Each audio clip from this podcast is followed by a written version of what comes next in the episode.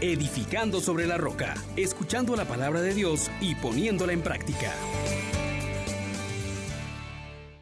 Paz y alegría. En Jesús y María le saluda a su hermano Juan Elías. Hoy la iglesia celebra el día de la ascensión y por eso estamos alegres. Ciertamente el día de la celebración oficial fue el jueves pasado, pero hoy se invita a que todo el pueblo participe de la celebración de la ascensión y por eso lo traslada hasta este domingo. Vamos a ver elementos muy importantes, mis hermanos. Abran el oído, aviven el corazón porque Dios definitivamente tiene para ti no solo palabra de vida, sino la vida misma que te ofrece en su Hijo Jesús. Invitemos al Espíritu Santo que Él es quien nos abre a esta realidad y es la promesa que nos ha dado Jesús y a la que nos estamos preparando a renovar su presencia en nuestras vidas. Oh gran poder de Dios, enciéndenos en tu fuego el amor. Oh Espíritu, que vienes de lo alto, llénanos de Dios. Oh Espíritu, óleo santo, úngenos en el amor. Mis queridos hermanos, Vamos a meditar el texto de la segunda lectura de la liturgia de este día, capítulo 1 de la carta de San Pablo a los Efesios, versículos del 17 al 23. Hermanos, que el Dios de nuestro Señor Jesucristo, el Padre de la Gloria, les dé espíritu de sabiduría y revelación para conocerlo. Ilumine los ojos de su corazón para que comprendan cuál es la esperanza a la que se les llama, cuál la riqueza de gloria que da en herencia a los santos y cuál la extraordinaria grandeza de su poder para nosotros, los que creemos, según la eficacia de su fuerza poderosa que desplegó en Cristo, resucitándolo de entre los muertos y sentándolo a su derecha en el cielo por encima de todo principado, potestad, fuerza y dominación, y por encima de todo nombre conocido, no solo en este mundo, sino en el futuro. Y todo lo puso bajo sus pies, y lo dio a la iglesia como cabeza sobre todo. Ella es su cuerpo, plenitud del que lo acaba todo en todos. Palabra de Dios. Te alabamos, Señor. Hermanos, este texto de San Pablo a los Efesios condensa de modo espléndido la gran verdad de la ascensión y de lo que implica en nuestras vidas. Jesús, que pasó por la vida haciendo el bien, que recibió a cambio la pasión, la muerte, no fue retenido en el sepulcro, sino que resucita. Y cuando resucita, se hace ver de sus discípulos, comparte con ellos, les enseña aquellas cosas que deben hacer para continuar con la misión que el Padre le había confiado a él en primer lugar. Y llegado un punto, vuelve al Padre, pero ahora vuelve como victorioso, como triunfador sobre la batalla que habría librado en la que nos liberó de las garras de la muerte, del pecado, del demonio. Y ahora sentado a la derecha del Padre, también intercede por nosotros. Suplica al Padre por cada uno de nosotros y nos pide que esperemos en oración, con fe y con una ardorosa confianza de la promesa que ha de venir, que es el Espíritu Santo. Entonces, mis hermanos, cuando esto ocurre, San Pablo pues también le pide a los efesios esta bendición de parte de Dios para ellos. El Dios de nuestro Señor Jesucristo. Y comienza a describirlo, Padre de la Gloria. Y entonces mire lo que hoy queremos para ti también. Cuán necesario es esto que San Pablo nos está refiriendo le dé espíritu de sabiduría y revelación para conocerlo. Muchas personas están sumergidas en una serie de miedos, en una serie de preocupaciones ante lo que estamos viviendo. Y a veces nos encerramos tanto buscando la salud que perdemos de vista la santidad. Así nos recuerda San José de Calazán.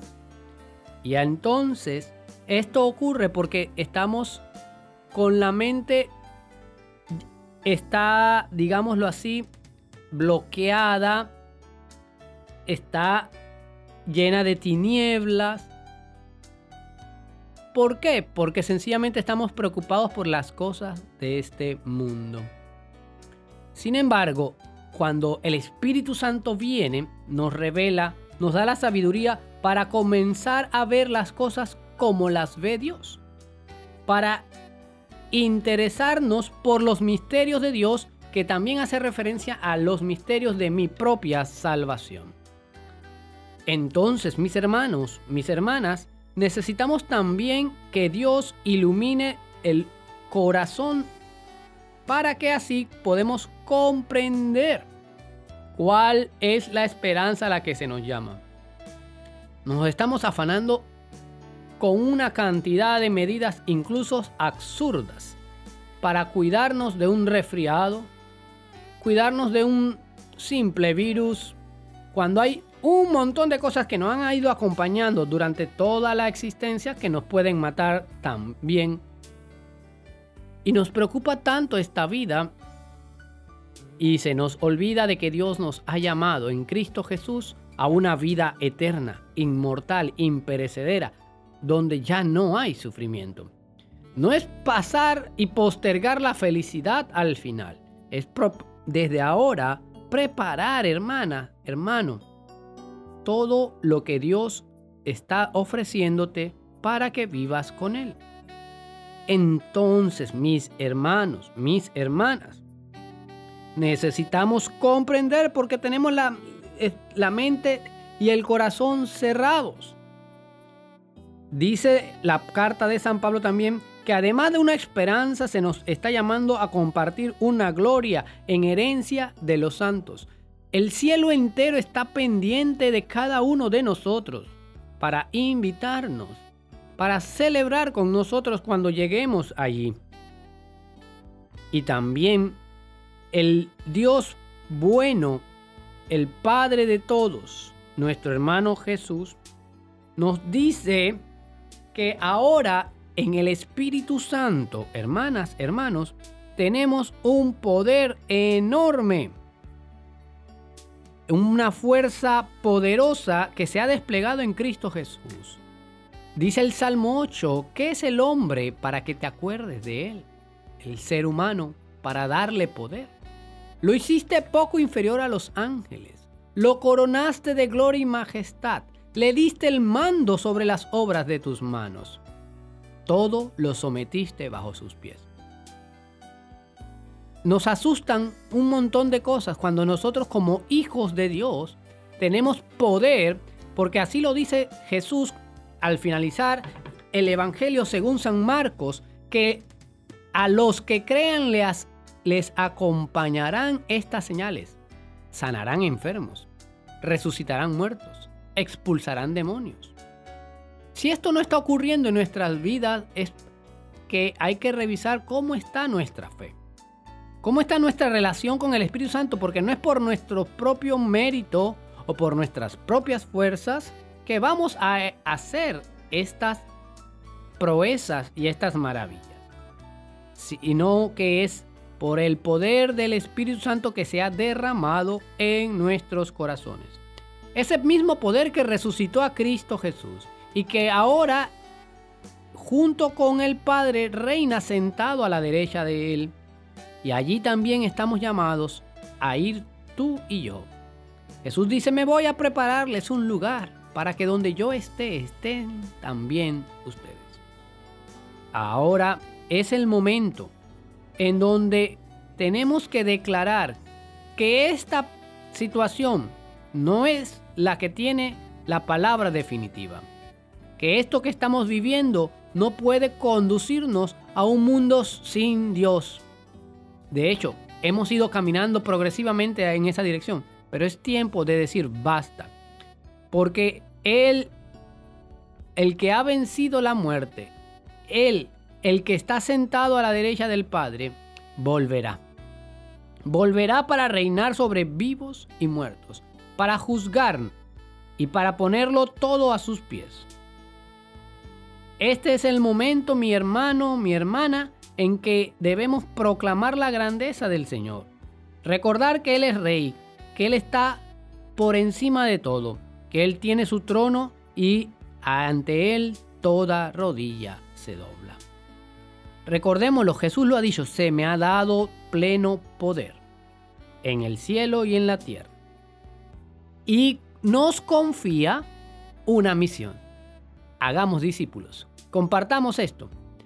La esperanza es cierta. La victoria ya es nuestra.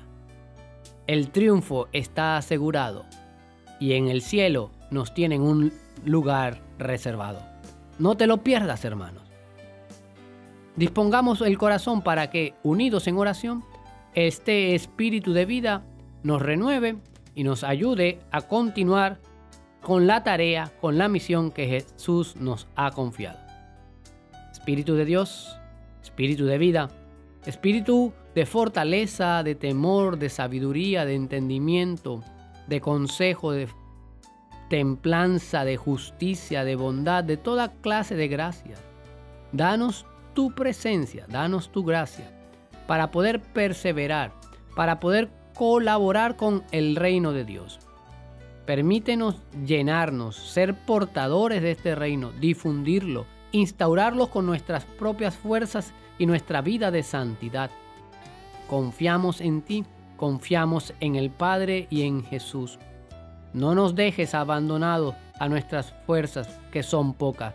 Ven en ayuda de nuestra debilidad y auxílianos para poder en este día proclamar que la victoria es de nuestro Dios y que todo aquel que le reconozca también será glorificado con él.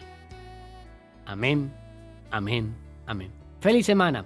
Sigue preparándote porque estamos en la novena del Espíritu Santo y Dios se quiere derramar con abundancia, renovando tu corazón y tu interior para que le sigas con exactitud y seas feliz. Bendiciones. Les exhortamos, hermanos, por la misericordia de Dios, que pongan por obra la palabra y no se contenten solo con oírla.